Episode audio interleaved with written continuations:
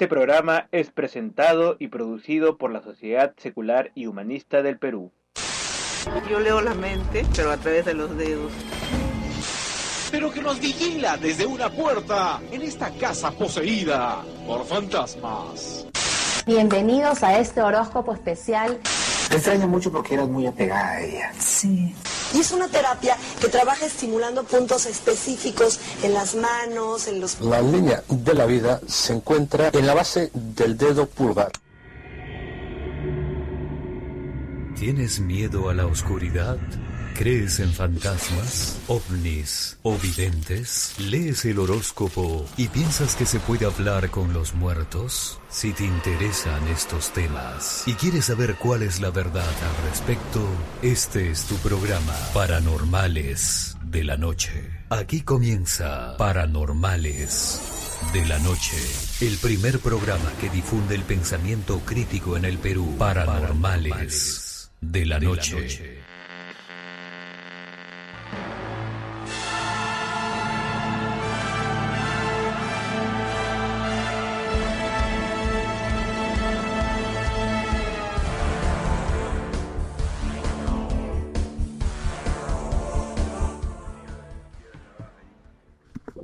¿Qué tal amigos? Bienvenidos a su programa Paranormales de la Noche a través de los 97.7 Canto Grande FM, como todos los lunes aquí a las 10 de la noche. Mi nombre es Andy Landacay. Eh, en este programa, que le recordamos como todos los lunes, es una iniciativa de la Sociedad Secular y Humanista del Perú que busca la difusión del pensamiento crítico. Y bueno, ya la gente se va enganchando aquí de manera impresionante aquí a través del chat. Bueno, la semana pasada tuvimos problemitas ahí con la página web, pero eh, ahora están todos conectados y esperemos que nos estén escuchando adecuadamente. Nos, nos lo hagan saber también a través de sus preguntas preguntas y comentarios en el chat, ¿no? Aquí vemos a Diego Alejandro Vargas Aguilar desde Colombia que nos manda saludos también. Aquí le agradecemos mucho, ¿no? Y a todas las personas, a Carlitos que siempre se, se, se contacta, ¿no? Y a todas las personas desde Ecuador. Por ejemplo, Gustavo Lamoto también le mandó un saludo que nos escucha siempre aquí los amigos de Ecuador, ¿no? Bueno, esta noche estamos aquí acompañados de un panel interesante, eh, a Adrián Núñez, a Víctor García Belaunde, eh, a Iván Antesana, a Johnny Arce en los controles que siempre nos apoya ahí con, los audios, está atento a todas las circunstancias. Y también tenemos esta noche a Helmut Kessel, también el presidente de la Sociedad Secular y Humanista del Perú, con quien vamos a conversar varios temas aquí, eh, de esta, este tema tan interesante que tiene que ver eh, con lo extraterrestre, que vamos a comenzar más adelante. Pero bueno, para aprovechar el tiempo rápido, vamos a comentar eh, esta noticia idiota de la semana, que es nuestro espacio, nuestro bloque dedicado a monitorear los medios de comunicación en estas cosas que siempre nos alimentan y siempre nos dan eh, estas informaciones eh, que nunca dejan de salir. Vamos a escuchar la noticia de esta semana.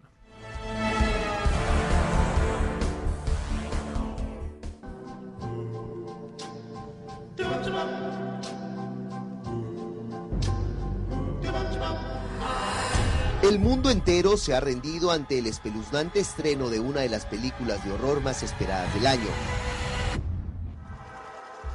Annabelle, la diabólica muñeca, cuyo debut en la pantalla grande lo hizo con El Conjuro.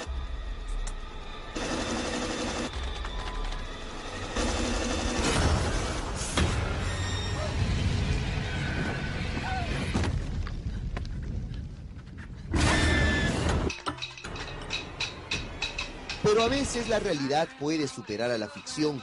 Conozca la verdadera historia atemorizante de Annabelle y otros casos que atraen a los estudiosos del oculto y estremecieron a los testigos.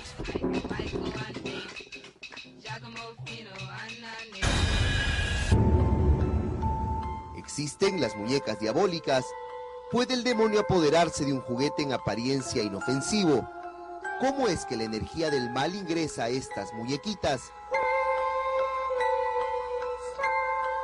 Conozca casos misteriosos, oscuros y perturbadores que advertimos pueden dejarlo en shock.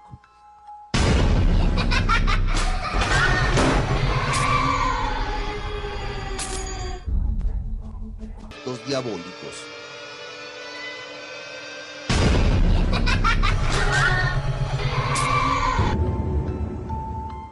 Pero le ofrecimos la historia de Anabel, la macabra historia que inspiró la película que promete ser la más taquillera del año. En los años 30 del siglo pasado, las muñecas de trapo de este tipo eran las favoritas.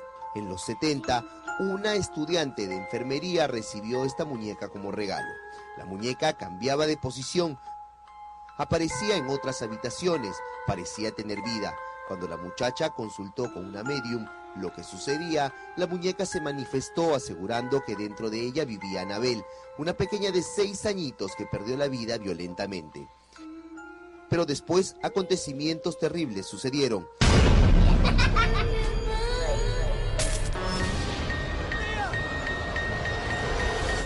Los esposos Warren, quienes también inspiran la película y que existieron en la vida real, se llevaron la muñeca junto a su enorme colección de artículos poseídos y de alta carga de energía diabólica. Un ataúd de cristal encierra el maleficio de esta muñeca.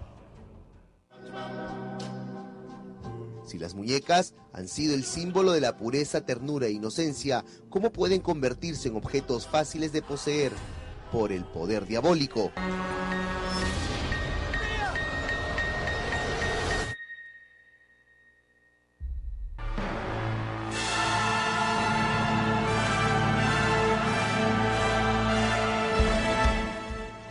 Bien, ahí escuchábamos eh, esta nota extraída del programa Enemigos Públicos en Canal 5, ¿no? Eh, bueno, como ya no nos sorprende en realidad la poca capacidad crítica que tienen los reporteros para hablar de esta película que está de moda, ¿no? Y que está en cartelera. Tuve la oportunidad de verla la semana pasada y no, bueno, no es nada, particularmente no es nada del otro mundo, ¿no? Este, bueno, lo dejo para el comentario aquí de qué se esconde detrás de este temor a las muñecas. Helmut, buenas noches. Bueno, eh, o sea, este, para empezar, el, el periodista está ya haciendo ciertas asunciones que son completamente eh, falsas. Está diciendo, no está diciendo si, si es que los espíritus o si es que existen espíritus que puedan poseer estas muñecas. Está diciendo cómo hacen los espíritus del mal para poseer estas muñecas. O sea, ya está afirmando de que las poseen y que existen, ¿no? Y también está, está afirmando que existen las fuerzas del mal. O sea, no está preguntando, ¿existen fuerzas del mal? No. o sea, ya de frente dice, ¿cómo hacen las fuerzas del mal para meterse? No, o conozca los casos de este, muñecas que han sido poseídas. O sea, ya, ya está asumiendo de que es verdad que hay muñecas que han sido poseídas. O sea, que lo, que lo diga el Canal 5 en especial, ya me, me sorprende aún más. Sí, pues yo, eh, yo creo que todo el mundo cuando es niño eh, juega con muñecos y con muñecas y, uh, y de ahí acaba de jugar y se va a dormir y eh, a veces los muñecos se quedan por ahí y uno puede tener la ilusión de que van a cobrar vida o que tienen vida en sí mismos, eso es absolutamente natural, ¿no?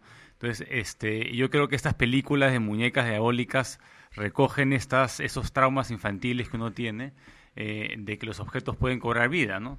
Pero este, hasta ahora no han podido aislar uno de estos muñecos diabólicos en un laboratorio, observar su comportamiento, siempre son, son historias, ¿no? Y a la hora que van a ver los muñecos, solo encuentran eso, un muñeco, ¿no? Bueno, sí, hay algo de cierto, y a mí me pasó que cuando era chico, eh, yo tenía, bueno, mi hermana tenía un montón de muñecas, y yo más bien quería que vinieran a la vida, ¿no? Este, porque algunos estaban muy buenos. Nunca se dio. Adrián, eh, esperemos que la esposa de Adrián esté escuchando esto en este momento. No, no, existe una, un solo video, una sola este, foto este, fidedigna, ¿no? o sea, no existe ninguna evidencia de que algo de esto suceda. Todos son anécdotas y sabemos que cada vez más los eh, testimonios de, de los este, testigos visuales son cada, vez menos confiables. o, o, sea, cada vez la gente se da cuenta de que son poco. Claro, esta, esta historia, por ejemplo, se remonta a un caso supuestamente ocurrido en los años 70, ¿no? Esta, esta, la familia, ¿no? Y, bueno, contada por los, estos investigadores paranormales, ¿no? Ed y Lorraine Warren, ¿no? Que son los que eh, supuestamente tienen la muñeca hasta la actualidad en una vitrina alejada de los espíritus, ¿no? Y, evitando que la toquen, ¿no? Eh, pero lo curioso es que a pesar de que esto, como tú dices, viene de mucho tiempo atrás, esta semana, ¿no? y Víctor puede dar fe de ello, ya se ha, eh, se ha lanzado al mercado un libro sobre lo paranormal aquí en el Perú, ¿no? de nuestra querida Rosa María Cifuentes, ¿no? con bombos y platillos en Isil. Todavía, Víctor, a nos comentas al respecto. No, ahí estuvimos eh, afuera, yo fui, eh, en realidad unos alumnos fueron de avanzada, llegaron 20 minutos antes y, no hubo cómo entrar, no sé, no sé si no nos dejaron entrar. no querían a personas escépticas ahí o simplemente estaba lleno el auditorio, pero la excusa era que no, no se podía entrar. bueno, vemos que sigue siendo un tema vigente. Pero bueno, vamos a conversar de ese tema en otra oportunidad también dedicado otra vez al tema de los fantasmas y las posesiones demoníacas, como ya hemos conversado antes. Pero bueno, para que no nos gane tiempo, vamos a escuchar la nota introductoria del tema que nos convoca esta semana. Volvemos otra vez a, explorar otros mundos o supuestos otros mundos, ¿no? Para hablar con nuestro invitado eh, ya con este tema de fondo.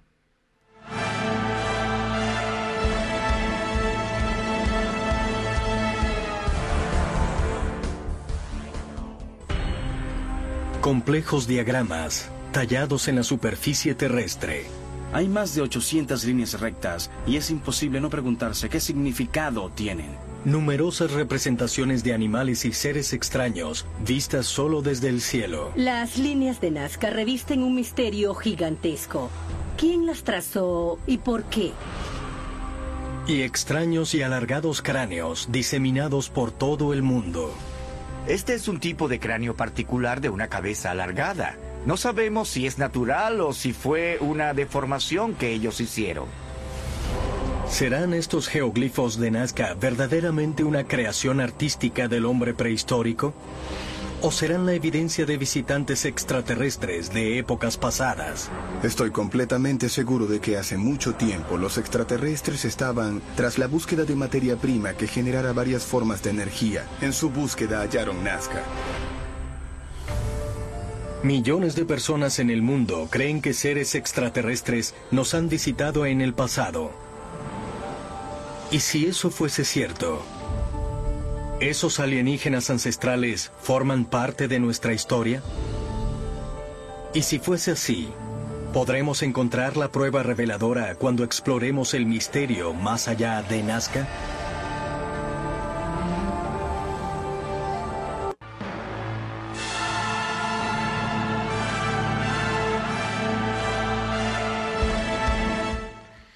Escuchamos esta nota introductoria, ¿no? Para hablar de ese tema que despierta la curiosidad de escépticos y, de creyentes por, igual, ¿no? Y para eso tenemos esta noche a Julio Abanto Yaque, que es eh, un reconocido arqueólogo aquí y estudioso de, varias culturas, en especial de la cultura ruricancha, ¿no? Y, para eso trabaja también un instituto del mismo nombre, que tiene amplia experiencia en la investigación de estos temas bueno, con quien vamos a, abordar aquí, bueno, sé que nos va a quedar corto el programa en realidad para tantas cosas que se tienen que decir, pero le doy mi idea. Hola Julio, muy buenas noches. Hola Andy, ¿cómo te va?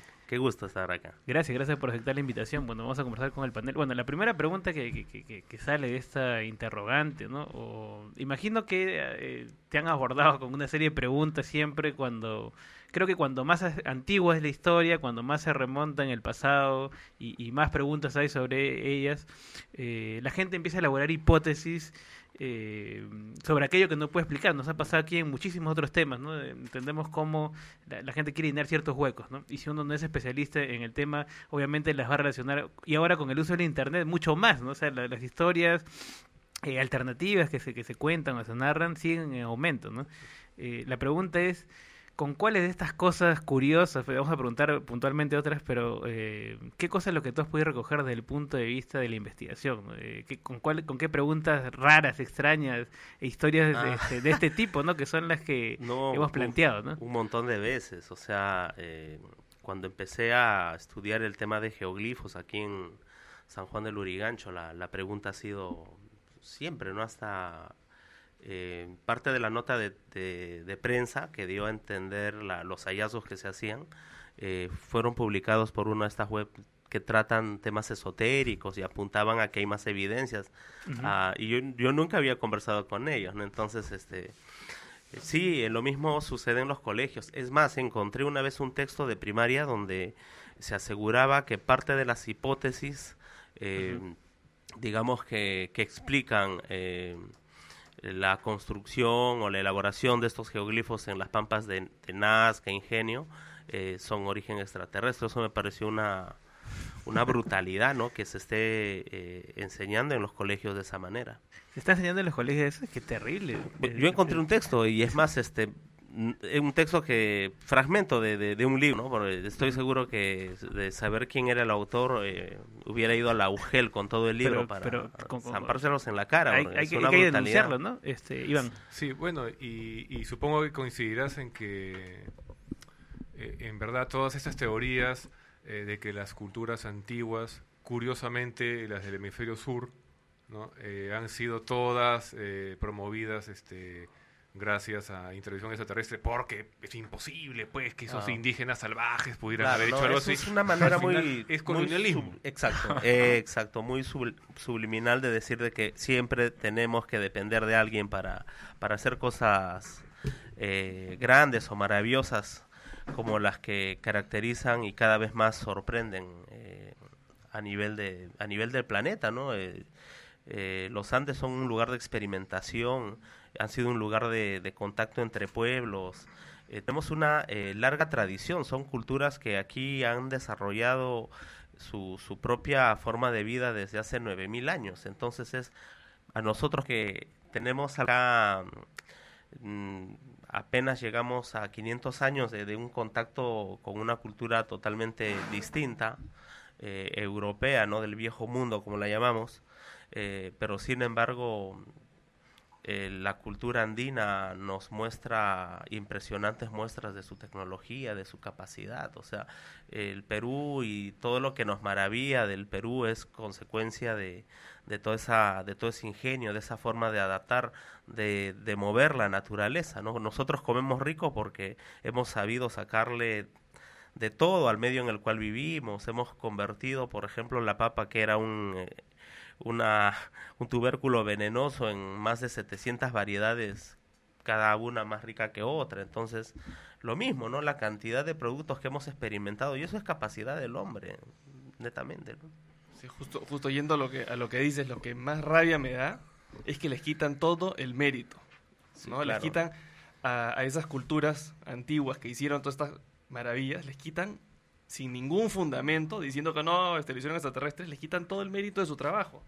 ¿no? O- sea, ¿cuántos cientos o cuántos miles de hombres habrán muerto haciendo este Machu Picchu, Ah, las líneas de Nazca, no sé qué? ¿Cuántas este, esfuerzo. Este, cuántas invertida la para que después, eh, mil, mil años después, vengan unos desadaptados a decir, no, eso lo hicieron extraterrestres. Es como, como, como cuando, cuando este, la gente dice de que el Apolo 11 nunca llegó a la Luna y que todo fue hecho en un estudio de televisión. ¿No? Y toda esta gente que se ha tirado pues este su vida entera planificando este tipo de que- cosas, ¿no? Exacto, o sea, o sea, ¿no? le quitas todo yo el yo- mérito yo a me imagino que de acá, que de acá a trabajan en- 50 años pensaremos que no hemos enviado satélites a Marte y que esto es una creación de Spielberg y compañía, ¿no? No, ¿sabes, sabes que se Es- fue una vez un este periodista, un- uno de estos impertinentes, donde Buzz Aldrin, Buzz Aldrin fue Ujú. el segundo hombre en la luna, el Claro. que el que fue en la misma cápsula con Neil Armstrong, ¿no? Y le dice ya, ya es un viejito pues de 85 años, ¿no? Pero todavía está bien parado. Entonces le dice, usted es un embustero, porque usted nunca llegó a la luna, usted todo lo ha filmado en un estudio de televisión, ¿no?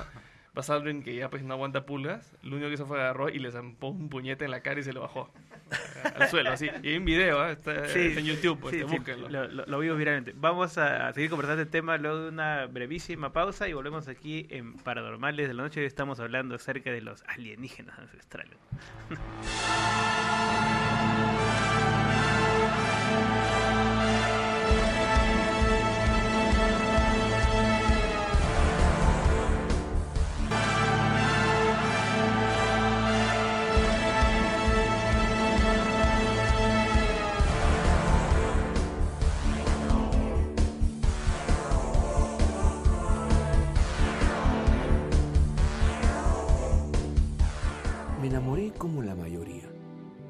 fuimos a vivir juntos como la mayoría. Cuando se enfermó, cuidé de mi pareja, pero cuando quise quitarlo en el hospital, no me verlo. Para eso, apoya la unión civil. Todos tenemos derecho a proteger a quien amamos. Todos, no solo la mayoría.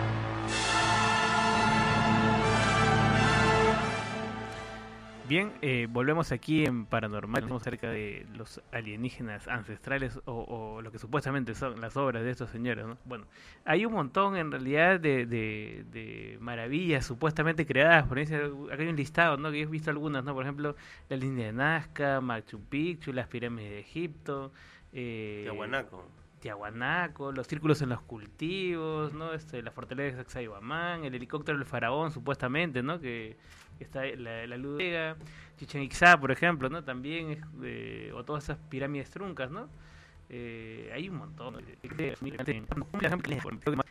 supuestamente es que es el, el, campo visual, es decir, cómo, cómo hicieron para eh, hacer estas líneas, estos trazados en, un, en, en, en tantos kilómetros, eh, si supuestamente no, no, no, no están a la misma altura para poder verlo.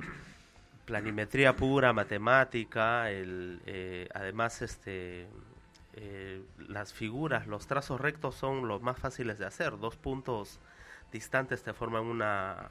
eh, yo tuve la oportunidad de excavar en Pampa Lobería, que es un desierto bastante plano, y encontramos unos, unos alineamientos de varios kilómetros.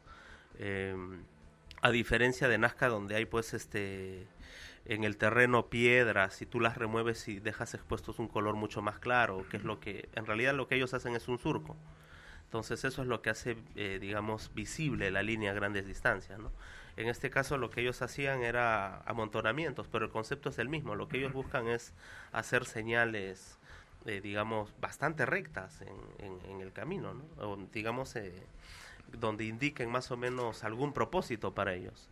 Eh, lo curioso fue de que encontramos unos montículos de donde partían estas figuras y cuando se excavaron encontramos este bastones.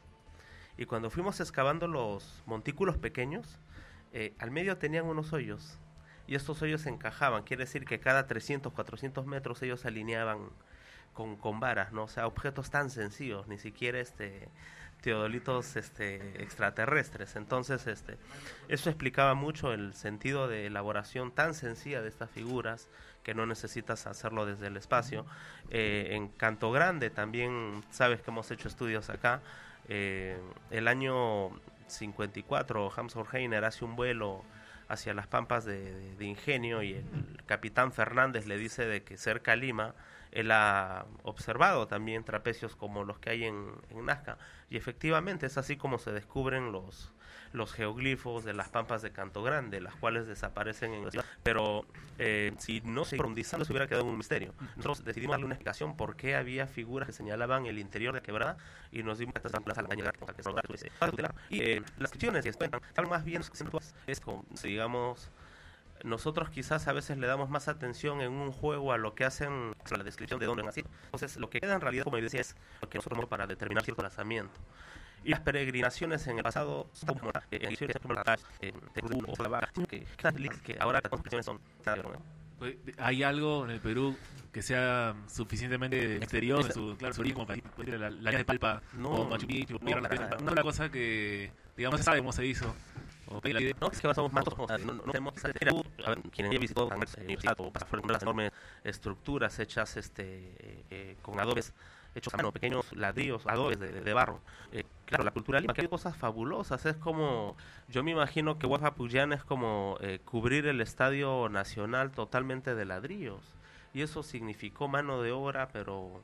Y es más, es traer el, el arcilla, porque si tú te das cuenta, el suelo aluvial de Lima es bastante escaso. O sea, las arcillas eh, provienen de otros espacios, ¿no? De otros lugares donde eh, los fenómenos de, de lluvia han acarreado materiales, más no los del valle. Y estas pirámides, estas construcciones enormes como las que eh, abundan en nuestros lugares, en nuestro valle, eh, han signado esos colosales de mano de obra, ¿no? Pura organización. El caso de la línea Nazca me porque claro, siempre lo pone como ejemplo de, de, de una obra alienígena, ¿no? Pero ya han habido experimentos, se llama ar- arqueología Ah, exper- uh, experimental, ¿no? Que sí. le das a un grupo de Ajá. estudiantes, le dices unos, unos palitos con unas pitas, a ver, créeme a escala y a veces no hace falta saber ni siquiera de geometría y puede más o Eh, menos yo te doy un ejemplo así, bien claro. Es por ejemplo cuando las personas eh, tienen el mal hábito de, cre- de escribir el nombre de su candidato en, en, en la ladera de un cerro. Muchos de esos nombres son tan grandes como, digamos, este, alguna de las figuras que hay ahí. Porque, la, a ver, una cosa es el los alineamientos, los trapecios, que son de muchos kilómetros, y otra cosa son, digamos, los elementos figurativos, ¿no? Que son pequeños en realidad. Entonces, este, eh, es lo mismo, y ahí tú no necesitas, pues, de alguien que te dirija, porque muchas veces estas cosas las hacen de noche, ¿no? Entonces, es sentido del espacio, de, de- de el mejor mapa que tú tienes en la ca- es, es tu cerebro. Entonces, este...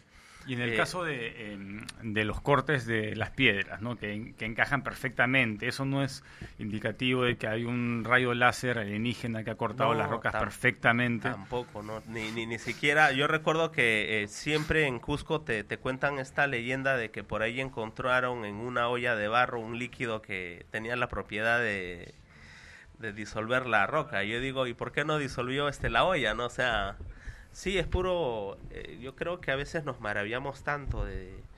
eh, de- de- de, de- de una gloria que a veces ya, ya perdimos, ¿no? El- Perú ha sido un imperio, un imperio que ha tenido la capacidad de manejar un territorio tan vasto, ¿no? tan amplio en realidad, o sea, tienes países hermanos que formaron parte de, de- una nación que tuvo que conquistar pueblos, someterlos. Eh, no fue fácil, el ejército inca debió de componerse de 20 mil, 30 mil personas que se desplazaban por los Andes, por caminos que se iban haciendo, por un... Imagínate tú eh, la alimentación de todas estas personas, los recursos, la ropa. Fue increíble. El, Y- el y- imperio y- inca fue claro. brutalmente fascinante para su época. El nivel de organización para más o menos esto perdure cerca de 100 años. Y, y la- el tema de la geografía, ¿no? Lo difícil que es este llegar. Y, y eso va a una pregunta más que me están haciendo también, el tema... Eh, lo, lo jun- junto tres, tres curiosidades, mejor dicho, ¿no? El tema de Machu Picchu, por ejemplo, ¿no? Muchos dicen, ¿no? ¿Cómo, ¿cómo hicieron para llevar las piedras a ese No, lugar, ¿no? ¿Cómo hicieron Machu para... Picchu está en una montaña, ahí está la roca. Para, para, supuestamente, para fu- fusionarla de tal forma, ¿no? De tal forma No. para, para el mecanismo para llevarlas, ¿no? Ese es otro. Y también este tema de las pirámides, tanto las de Egipto como las de Centroamérica que tienen esta forma trunca, ¿no? Siempre dicen, ¿no? Las pirámides, ¿no? Son esta, este tema místico, incluso, ¿no? Es, es que, el- el- lo Eso- que es la forma más básica de Ujú. levantar un cuerpo, o sea, de, de- de ganar Eso. volumen, ¿no? Eh, recuerda que nosotros no manejamos, a diferencia de la arquitectura eh, más clásica, digamos, el sentido de columnas.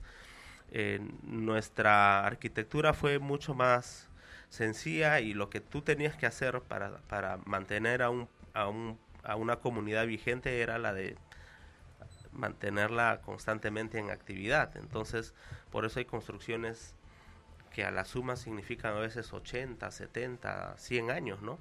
Aquí en el RIMAC, por ejemplo, es una pena que no se haya conservado, pero si tú vas al Club Sporting Cristal vas a ver tremenda huaca. Y es solamente el cuerpo central de lo que fue una de las pirámides de Planteún más grandes. Estamos hablando de, de más o menos construcciones de 3.500 años. Las de Caral tienen pues 5.000, ¿no? Claro, son antiquísimas, ¿no? Claro, es increíble. Bueno, yo pienso también, ¿no? Eh, eh, usando el sentido común, si van a venir extraterrestres desde el otro lado de la galaxia y van a este, recorrer los millones de kilómetros este, en, en venir acá eh, y deciden enseñarles a las culturas eh, locales a, a hacer grandes cosas, ¿no? Ah, ¿por qué no les enseñaron ni siquiera a usar la rueda? ¿no? O sea, les han podido enseñar cosas un poco más útiles también, ¿no? O sea, si hubieran venido extraterrestres hasta acá para enseñarles a hacer pirámides y cosas, pues se les habrían enseñado la rueda, la, escritura y un montón de otras cosas Claro, que les eh, habrían sido bastante útiles, ¿no? Mira, yo te voy a dar un ejemplo. Este, hace poco hemos estado excavando en Atevitarte, un sitio del periodo Inca, pero es un sitio eh, que funciona más o menos, bueno, lo que la arqueología nos ha narrado del lugar es de que eh, este se construye más o menos unos 50 años antes de que los españoles arriben al Valle de Lima.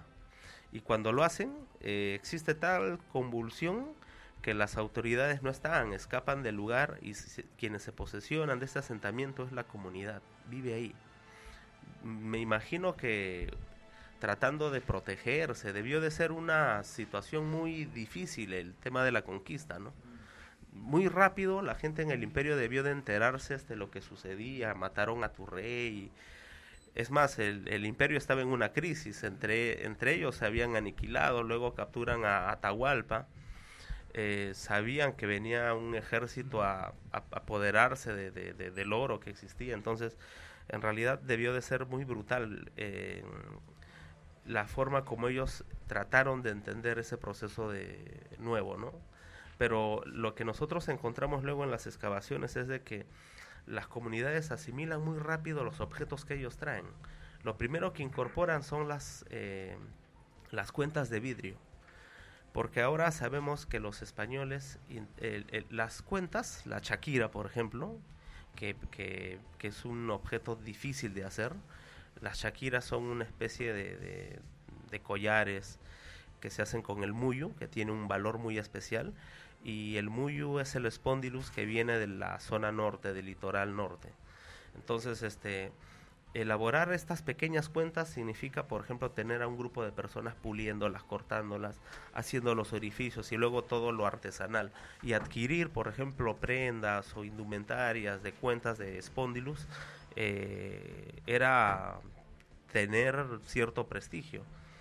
Y bueno, los españoles cuando se dan cuenta que esto era muy llamativo, lo que ellos traen son este, cuentas venecianas que eran baratísimas, pues, y las comienzan a intercambiar, por ejemplo, por los brazaletes de plata, por el, el tumi de, de- de oro que ellos tenían, ¿no? Y lo adquirieron. Y lo que nosotros hemos encontrado es este, de manera, eh, el primer síntoma de contacto rápido es estas cosas, ¿no?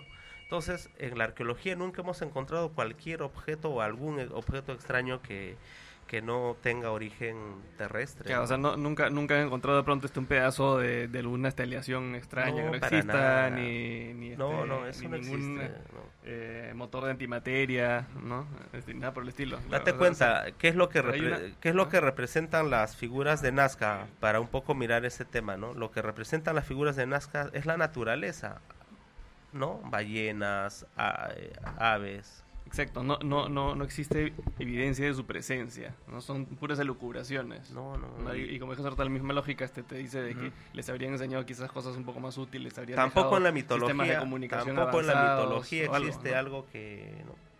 lo que se narran en las mitologías o las de Ávila, por ejemplo, es la descripción de fenómenos eh, de, de cambios de clima, que era lo que cuando estamos hablando de sociedades agrícolas estamos hablando de que para ellos es importante el, el- cómo se comporta la naturaleza. Eso es su economía, su forma de subsistencia es la agricultura. Tenemos una llamada, espero que no sea desde el espacio. Eh, hola, buenas noches. Aló, Andy, ¿qué tal? Aquí habla Miguel. Miguel, ¿cómo estás? A ver, ¿alguna pregunta, opinión aquí, Aquí, para su invitado? escuchando bastante, inter- eh, bastante interesante el programa, realmente. eh, justo quería hacer un comentario. Parte de lo que mencionan en el programa es, este, se podría solucionar simplemente si eh, hubiera una mayor inversión en lo que es este investigación, arqueología del Estado. Mira, acá en Lima nomás eh, hay decenas de huacas que la mayoría de ellas están así siendo erosionadas sin que se haga nada por conservarlas. Y bueno, yo he trabajado en varios lugares de la costa del Perú. Uno de ellos es Chanquillo, donde está el observatorio solar, que realmente creo que nadie lo conoce, jamás lo mencionan en ningún colegio ni en ningún texto eh, para jóvenes escolares. Y realmente creo que, por ejemplo, cuando uno lee la- el descubrimiento de Caral por Ruth Chavilla, este, ve que en las entrevistas a los pobladores les preguntaban sobre Caral y ellos decían fueron los gentiles, porque nuestra gente no puede, no es capaz de hacer cosas así. Realmente me pareció un poco ofensivo, creo que si ellos te dieran la información que acá están dando, no pensarían de una manera similar. Bueno, eh, cambiando el tema, eh, me gustaría que ver si hay algún registro. de- sé que hay noticias así de que he visto ovnis y todo eso, pero me gustaría ver un registro de cuántos fraudes ya confirmados hay de eso, solo para que la audiencia tenga una idea de qué, de qué es lo que estamos tratando. Claro. Solamente eso. Tamaña pregunta. Muchas gracias, Miguel. Eh, Y Mi- antes- Miguel tiene razón, Sí. mira, el- eh, a ver, este, a veces eh, la arqueología y las grandes inversiones que se han hecho en lugares tan durante ya muchos años que vienen siendo excavados, como el caso Caral, a veces opaca toda la arqueología que hay en la región, ¿no? Chanquillo es uno de estos casos. Eh, uno va a Casma, por ejemplo, no solamente vas a encontrar eh, este bello lugar de Sechín, hay muchos lugares que faltan por investigar y en Lima mismo, ¿no? Como él tiene razón, ¿no? Estamos nosotros este, permitiendo que, que nuestra poca responsabilidad y sentido común permita la preservación de nuestro y, y patrimonio. ya que hablamos de estos temas de, de fraudes, eh, has leído seguramente es este tema de los cráneos alargados de Paracas, ¿no? Que supuestamente se habló de que estos cráneos alargados eran la evidencia de, eh, de, de- ¿no? Esta evidencia en el Cusco de que hay vida extraterrestre y que estos cráneos alargados pertenecen a una sociedad alienígena, supuestamente haber hecho un análisis de ADN o algo así, ¿no?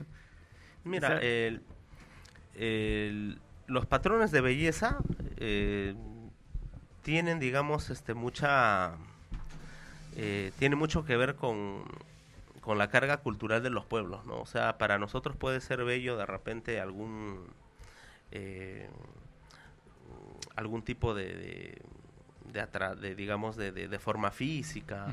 Pero en no las es... culturas es distinto. O sea mira este tema de, de cráneos deformados no es exclusivo de las culturas americanas, también en Europa, en Francia. Claro, pero justamente los, África, que, ¿no? los que creen en, en, los alienígenas ancestrales, que muchos no los culpo porque ven el History Channel y asumen que todo lo que está ahí es cierto, eh, piensan que justamente eh, ellos sacaron la moda de los eh, cráneos alargados de los alienígenas, que tienen la, la, cabeza así. Entonces, no hay otra manera de explicar estas coincidencias en todas estas culturas y que hayan adaptado esta moda rarísima que no siguió. ¿O por qué no la explicación es que, que, justamente querían imitar. copiaron de, de los de los paracas, ¿no? o sea, hay que dejarlos tranquilos. Ellos tenían una forma de verse bellos, de, de, de diferenciarse este, eh, en clase.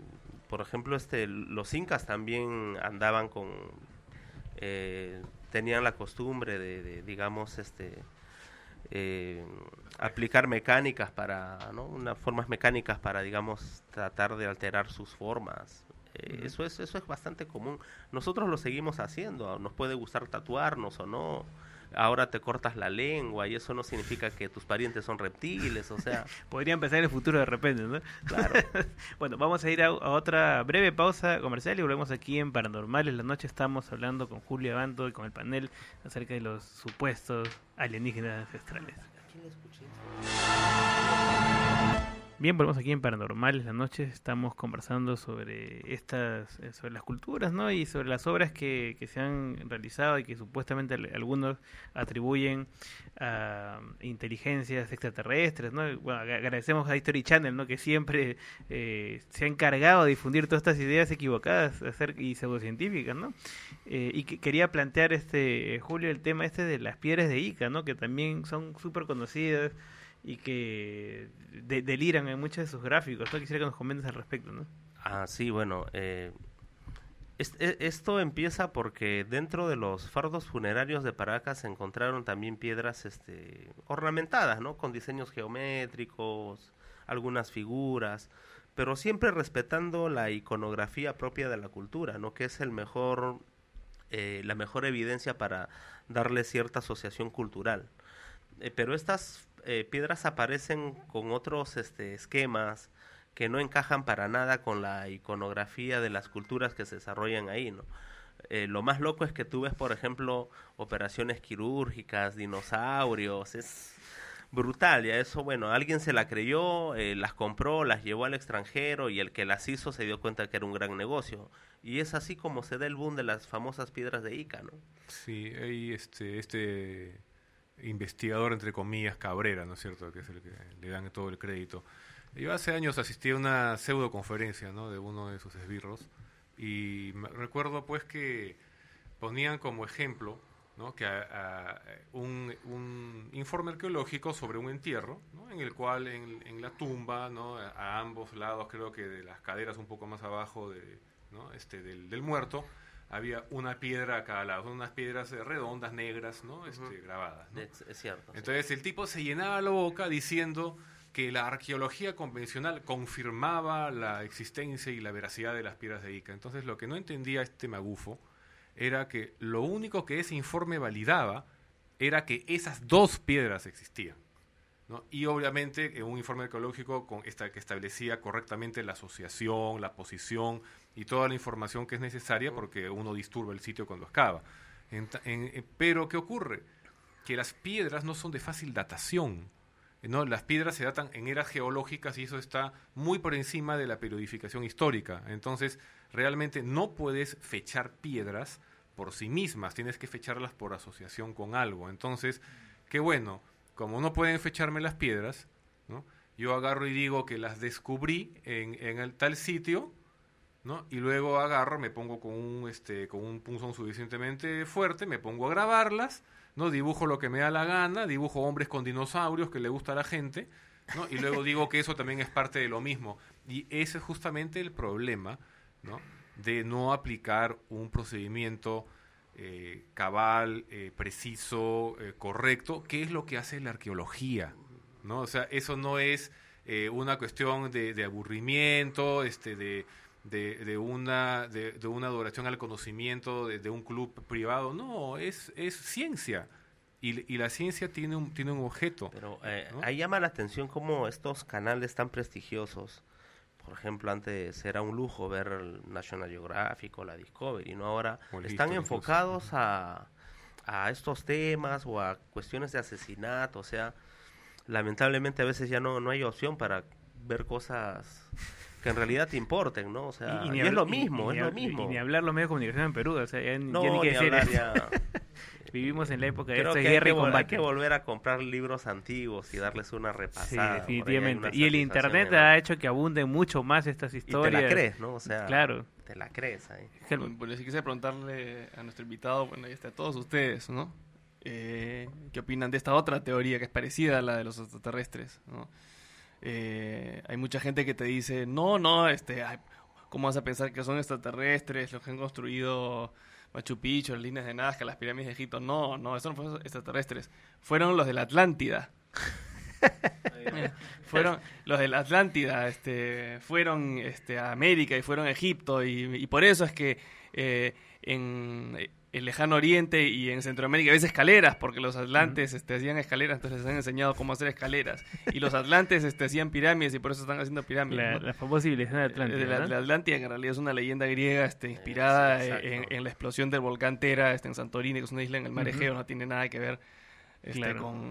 Ya. Aparte es bastante más vieja esa historia que este Machu Picchu, que es del siglo XV, ¿no? Entonces, Sí, o ¿qué- ¿qué, qué cosa opinan claro. ustedes sobre esa teoría de que de que fueron, fueron los habitantes de la Atlántida los que nos o sea, enseñaron lo- lo- cosas?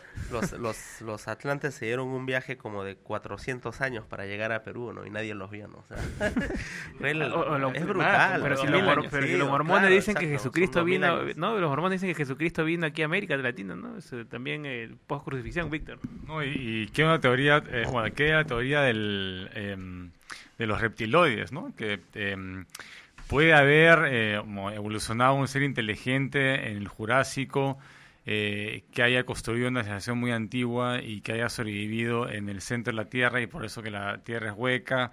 Si se han oído hablar de la radio Master, esta radio pirata 87.5, ¿no? Em, que propaga todas esas teorías y las y las eh, y construye y se vuelven elegantes una una con la otra no y en una la de los reptiloides se queda con esta de acá la, la del simio acuático y está en la de los atlantis eh, eh, y, al, y al final como que se creen todo el paquete no Sí, pero a los Anunnakis, ¿no? También eso vamos a hablar. Eh, Tenemos una llamada. Hola, buenas noches. Hola, buenas noches. Sí, también respecto a- al tópico que está tratando de la línea de NACAS hechas por extraterrestres, también me parece ¿Cuál es tu nombre, perdón? Ricardo Cuadra. Ricardo, que te, te escuchamos. Sí, sí es respecto al tópico de la línea de Nazca que, que, que dice que fueron hechas por extraterrestres, me parece completamente ilógico, ¿no? Porque prácticamente todos estos dibujos fueron hechos como un homenaje, ¿no? A la vida, a los dioses, ¿no? Y, y, y hay varias civilizaciones que han hecho dibujos, ¿no? O sea, no, no, no, es- no, es- no era difícil de proyectarse, ¿no? Eh, e- eso es cierto, mira, y bueno, toda la costa, toda la costa, gran parte de la costa limeña, ¿no? Eh, eh, la costa peruana, parte de Chile, está inundada de estas figuras, ¿no?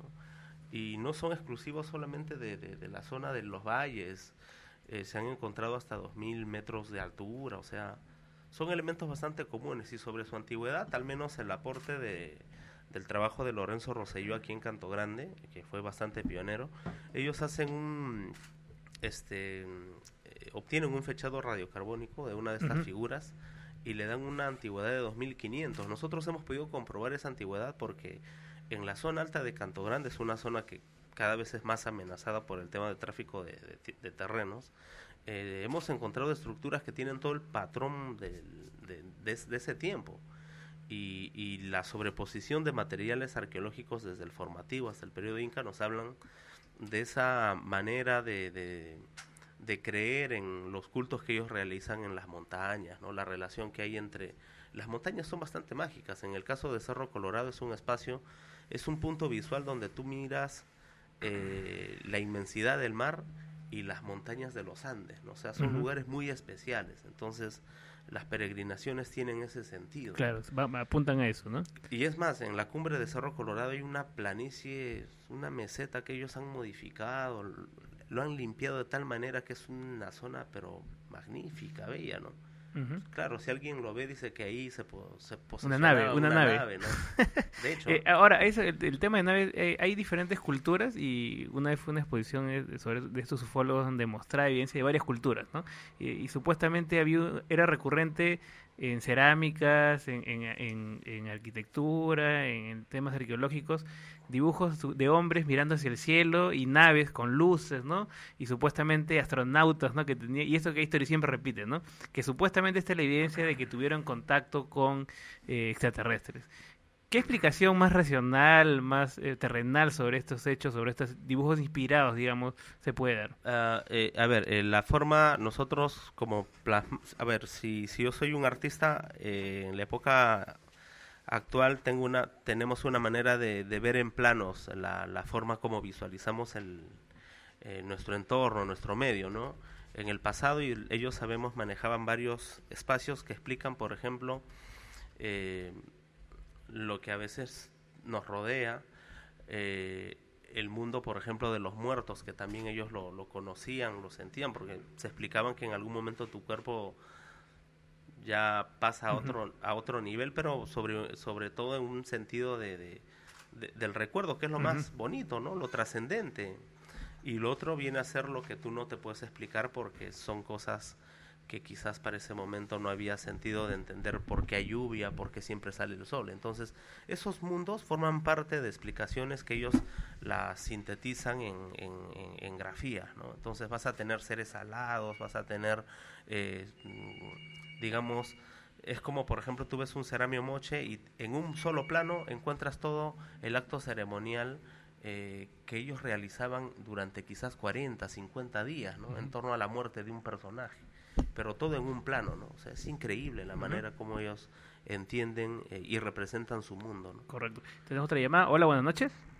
Ah, sí, buenas noches. Este, y querí- eh, quería hacer una pregunta al señor Abanto. Sí, ¿cuál es su nombre, perdón? Eh, José Mesías. Ok, te escuchamos. Ah, sí, este, profesor Abanto, este, eh, quería preguntarle cuál era su explicación acerca de, de la línea Naja, cómo, cómo es que la pudieron hacer los, los antiguos incas y es que uno actualmente para verlas tiene que tomar un, un aeroplano, ¿no? Para, para observarlas de tanta altura en esa época, no sé, Mm, eh, ustedes eh, con sus investigaciones eh, a qué conclusión ha llegado, ¿no? Bueno, Eh, en- no solamente son mis in- investigaciones, sino las de mu- muchos colegas, eh, y hay muchas maneras y métodos en los cuales se puede eh, grabar sobre el- la superficie de- del terreno, ¿no? Geoglifo es el tierra y glifo es grabado, es hacer una, una marca. Eh, te lo expliqué ahí, lo expliqué antes. En el caso de Nazca lo que ellos han hecho es remover el, el suelo rocoso que tiene una cierta coloración, coloración y mediante el surco es poner un suelo mucho más eh, claro, ¿no? Eh, por los vientos eso se conserva en, en- y por también este la, la forma tan estéril de, de- de- del entorno, ¿no? Otra manera viene a ser el amontonamiento de rocas y también el alineamiento de rocas como son en el caso de Canto Grande, ¿no? O sea, Y, tam- y tampoco es cierto que solamente se ven desde, desde el- una avioneta. No, Uno, no, uno se puede trepar a unos cerros que acá al costado y, y ve también las líneas, ¿no? O sea, eso tampoco eso es falso. Sí, sí, y y explicamos también la manera de cómo pues se puede eh, hacer líneas tan rectas, ¿no? Eso es bastante Eh, matemáticamente explicable. Y otra, otra, otra pregunta también, eh, esa teoría de los alienígenas ancestrales se confunde con la de los antiguos astronautas. Y dicen que hay muchas culturas que aparecen como cabezones o como que si tuvieran, ¿no? Este, una protección para, ¿no? Un traje de astronauta. eh, y seleccionan figuras que parecen astronautas de varias culturas y esa es la confirmación de que vinieron del espacio. Pero yo me pregunto, ¿y todas las demás otras figuras? Porque uno se puede imaginar una serie de seres antropomorfos y eso no significa que hayan existido, ¿no? No existieron los minotauros, ¿no? Mm, Claro, eh, bueno, este, eh, nuestra, nuestra manera de, de- expresar eh, nuestro vínculo con el entorno es tratar de imitarlo. Entonces, en el folclore, en la danza, lo habitual es utilizar indumentarias, Si, si quieres parecerte un jaguar, te, te, te fabricas una máscara y te la pones. Eso es lo que en realidad eh, se exhibe en, esos, en esas figuras que nosotros a veces las vemos tan raras. En muchas de las eh, pinturas rupestres que hemos encontrado, eh, es fácil entender que lo que se ve ahí es, son personajes que están luciendo máscaras o tocados muy elaborados, ¿no? Es su manera sencilla de, de decir que tenían una indumentaria muy, muy rica, muy, muy ornamentada, ¿no? Sí, Iván, y después... Si quisiera eh, romper un poco el tema y aprovechar ya que estamos hablando de arqueología, comentar pues que aquí en el Perú tenemos pues este una cantidad eh, envidiable de, de sitios arqueológicos, cualquier cualquiera que se quiera dedicar a la arqueología realmente va a tener campo sin tener que salir de su país para poderlo eh, para poder explayarse y para poder conservar y recuperar nuestro pasado, pero no la tenemos tan fácil para esta labor. Eh, la cultura popular ha, ha de alguna manera entronizado, hasta creo que hay una marinera dedicada ¿no? a, a este personaje llamado el El huaquero, huaquero, ¿no? y el huaquero pues este se le, se le mm, contempla con una visión romántica cuando es un vulgar delincuente. O sea, eh, no solamente es un delincuente por el tema del tráfico, de, ¿no? de, del valor que tengan las piezas, es un tremendo criminal cultural, porque el huaquero lo único que hace al llegar a un sitio es buscar piezas, entre comillas, bonitas, ¿no? Y lo que le parezca incompleto, un cerámico, ¿no? Todo lo tira por cualquier parte rápido que excavar. Destruye evidencia. Destruye por completo. El, el, el arqueólogo, cuando, cuando excava, también destruye. Por esa razón, el arqueólogo está obligado, número uno, a minimizar la pérdida y número dos, a registrar con un detalle tan grande que cualquier persona, cualquier colega que no haya estado en esa excavación, con solamente leer ese reporte, pueda prácticamente transportarse a esa excavación y tener toda la, y la interpretación del dato ya es otra cosa, pero el registro debe ser muy muy eh, muy refinado. En- estuve yo de visita en, en el museo de, de Zipán hace un par de semanas y bueno, ahí recordaba el hecho, ¿no? La, la zona donde está la huaca rajada, en una fotografía de la National Geographic de cuando se encontró la primera tumba, es una coladera. La, el, el- cuando se, se excava, se, se, se investiga, se hacen unos golpes que le llaman la- el, el pozo de prospección. Ya, el pozo de prospección que hizo el equipo de Walter Álvaro, que, es, que descubrió la tumba de Zipán, estaba a menos de medio metro de un pozo de prospección de un huaquero. O sea, ha habido un huaquero que se ha roto la cabeza contra la pared después de saber lo que estaba, ¿no? lo que no encontró. tan cerca que por unos, estaba. entonces, eh, ¿cuánto verdad, hemos desperdiciado, cuánto hemos destruido?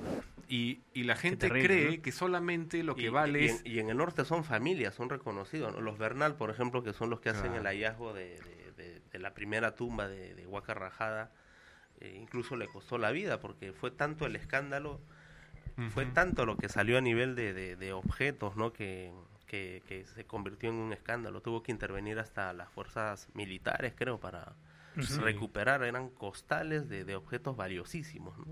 Muchos Y- de y- ellos ya y la- habían salido del país, ¿ah? Y la gente, en tan la, poco gente, la gente cree que, que este trabajo arqueológico lo único para lo único que sirve es para encontrar oro o cosas bonitas, ¿no? Por ejemplo, eh, en el caso de Zipán, ¿no? había muchas representaciones moche que se atribuían a cierta dios, decían, ah, este es un dios al que lo adoran.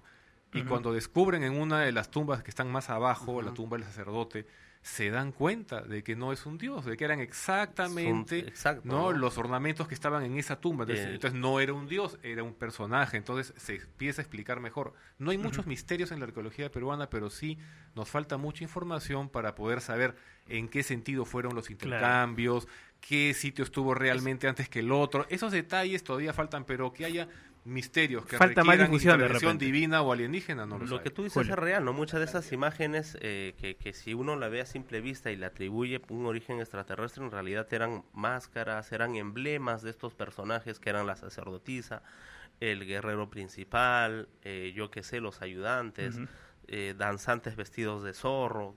Todo tenía un simbolismo único y, y la arqueología lo que demostró es de que esos esas imágenes tan este fantasiosas, no este eh, tan eh, digamos eh, sobrenaturales en realidad eran lo más normal. Ahí estaban los restos de Claro. estas personas. Quiero, quiero aprovechar el último minuto. Bueno, tanta información hay que, que incluso, y es, el- es una queja que yo siempre tengo, que aquí mismo eh, el nombre de San Juan de Urigancho, ¿no? Viene de esta riqueza histórica Ah, que claro, tenemos sí, sí, sí. y un ex alcalde quiso cambiarle el nombre del distrito, ¿no? o sea, imagínate, que ni siquiera conocía la historia sí del propio son distrito. extraterrestres, pero... Cuando se va, sí, Helmut, una, un- una última pregunta. ¿ya? Este, eh, como arqueólogo quisiera este, que me diga qué, qué cosa significa realmente esta figura. Es una de las figuras de las líneas de Nazca, que es la única que alguna vez en mi vida me ha hecho pensar que mm, no será de que acá habían extraterrestres, que es la figura de el hombre este que parece un astronauta que está parado eh, Sí, sobre la ladera de la montaña levantando la mano. Ah, no, ¿Qué, sí- cosa es esa figura? es, ese sí es. Ese sí es, no, eh, estamos en lo mismo, ¿no? Este, eh, toda la iconografía nazca, lo que tú ves en las, en, en, eh, digamos, en, en- en- el terreno, eh, lo encuentras en las vasijas, lo encuentras en los tejidos. Eh, mucha de la mitología, pues, este, que viene de Paracas. En Paracas los mantos son una delicia. Vas a encontrar seres que no tienen hueso porque están representando lo que significa el volar, ¿no? O sea, eh, es parte de su, de, de su, de su mitología, ¿no? Seres que están, este transformando los, los a su andar los valles de ahí viene el, el mito del famoso dios Kong no claro, que él claro, claro. Al volar pues transformaba creaba. Pero era una manera en la cual ellos interpretaban cómo el hombre fue dominando el desierto, eh, por qué la costa tiene esas características, por qué la costa es tan distinta de, de, de- de, digamos, De la este, sierra. la, de la sierra. ¿no? Y todo eso lo explicaban con sus personajes, con sus leyendas. O sea, es un, es un ser mitológico que coincidentemente parece lo que no, eh, un, un astronauta Sí, de la sí, actualidad, pero bueno, no tiene nada que pues, ver. sí, Nada, nada que ver, no, no, no. Bueno, con esto ya que la Sí, fuerza los existe acompañe. este- Muchas este- gracias. Existe este mismo figurín en, en otras Sí, este, cosas, en eh, vasijas, en telares. Claro, este, las, los famosos cuchimilcos, por ejemplo, que son seres de cabezas planas, alargadas, que en realidad son pues este eh, representaciones de, de esta moda que ellos tenían, que era la de eh, transformar su cráneo a, a como ellos lo querían, no era su sentido de belleza nada más. pues. Perfecto. Nos ha quedado cortísimo, como te dije, el programa, Julio. Muchísimas gracias Ha por, pasado por tu rápido. Sí, sí, sí, no, no nos queda corto y vamos a tomar una segunda parte, definitivamente nos queda una lista larga de, de, de esos temas y por ahí invitamos a alguien que crea de repente que supuestamente ha investigado estos temas, ¿no? Hay mucha gente que cree. Bueno, te agradecemos, Julio. Muchísimas gracias A- esta noche por tu participación. Eh, y nada, quiero mandar un saludo igual a los amigos de Ecuador que siguen escuchando. Mandamos saludos de Ecuador, les mandamos desde Colombia también nos escuchan. eh, muchas personas eh, desde Estados Unidos también, ¿no? Eh, y quiero mandar un saludo a Kelly Salas, que hasta, está de cumpleaños esta semana, ¿no? que también nos escucha, es oyente del programa. Este, te mando muchos saludos, espero que nos guardes un poco de torta también y vamos para allá el día, el día de miércoles. Bueno, eh, eh, últimas palabras, Iván. Sí, nada más quería decirles, no- recuerden eh, descargar la revista Órbitas Científicas de nuestra amiga y colaboradora Glenis Álvarez. En el último número hay un artículo muy interesante sobre esta polémica sobre la vacuna del virus del papiloma humano y a raíz de un movimiento en ciertos grupos de Facebook eh, anunciamos que muy pronto vamos a estar tocando el tema de las vacunas y, Ah, todos estos es movimientos todo de tema, fobias. todo un tema, definitivamente. Bueno, agradecemos a Helmut Kessel también, el presidente de la Sociedad Secular y Humanista del Perú, que esta noche nos ha acompañado y con varias, se ha quedado con varias preguntas eh, eh, para hacer, pero bueno, vamos a tocar una segunda parte también esos temas. ¿no? A Víctor García Belaunde y La Manzana Prohibida, que sigue, eh, está en los archivos ahí con programas interesantes. ¿no? Ya acabó la primera temporada, pero les invito a escuchar La Manzana Prohibida con Víctor García Belaunde. Dentro de poco vamos a iniciar la manzana de la discordia. Eh, la manzana prohibida, la segunda temporada ya será para el próximo año. Bueno, muchísimas gracias. Adrián Núñez también esta noche que nos, nos ha acompañado. A Iván Entesana, a Helmut Gessel, a Víctor García Belunde y a Julio Levanto. Mi nombre es Andy Landacay. Y eh, volvemos el próximo lunes a las 10 de la noche. Eh, seguramente esperamos con un tema de debate interesante, ¿no? Este, para aquí conversarlo y hablarlo en Paranormales la noche. Chao.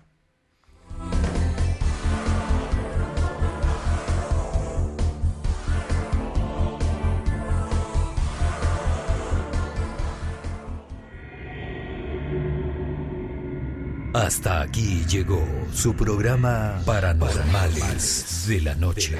Nos volveremos a encontrar todos los lunes a las 10 de la noche a través de los 97.7 de Canto Grande FM y a través de la web www.cantograndefm.com.